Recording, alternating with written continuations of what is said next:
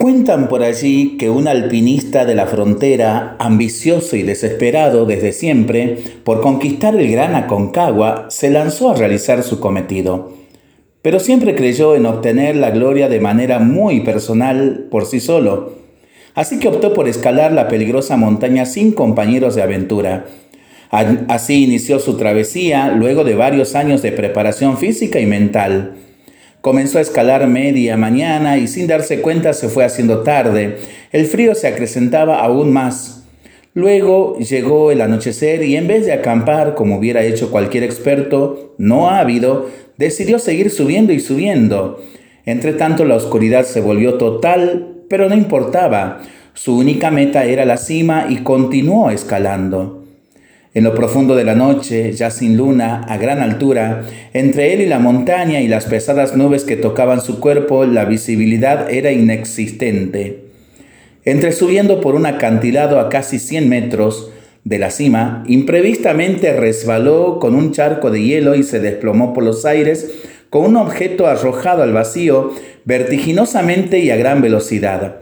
Solo se cruzaban a su paso oscuras manchas que veía, como una película, entre la oscuridad.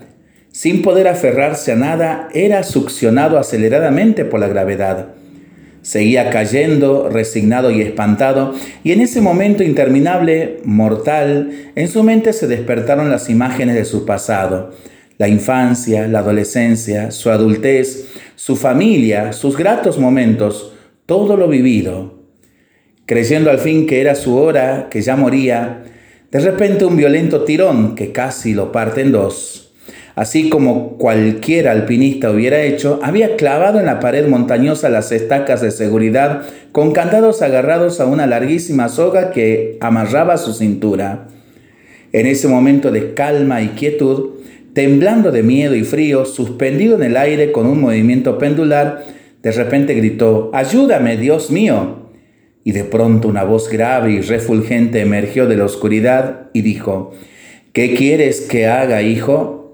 Sálvame, Dios mío, dijo el alpinista. ¿Realmente crees que puedo salvarte, hijo? Por supuesto que sí, Señor. Entonces, dijo la imperante voz, corta la cuerda que te sostiene. Instantáneamente un silencio sepulcral invadió la montaña y sus alrededores, y el alpinista de la frontera se aferró aún más a la larga soga hasta herir las palmas de sus manos, y exhausto en el vaivén, se quedó reflexionando profundamente. Cuentan que cuando el equipo de rescate llegó al lugar, hallaron colgado a un experto alpinista congelado, agarrado con fuerza de una soga y ya muerto, a solo dos metros del suelo. ¿A qué distancia crees que estás en el suelo? ¿O crees que estás del suelo? ¿Qué tan confiado estás de tu cuerda? ¿Por qué no la sueltas? Para pensarlo y para rezarlo en familia y entre amigos, ¿no?